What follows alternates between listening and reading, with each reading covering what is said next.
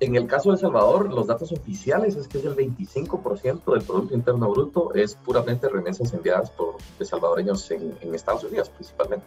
Entonces, eso va a desaparecer. Eso va a pasar ahora por Bitcoin en un 99%.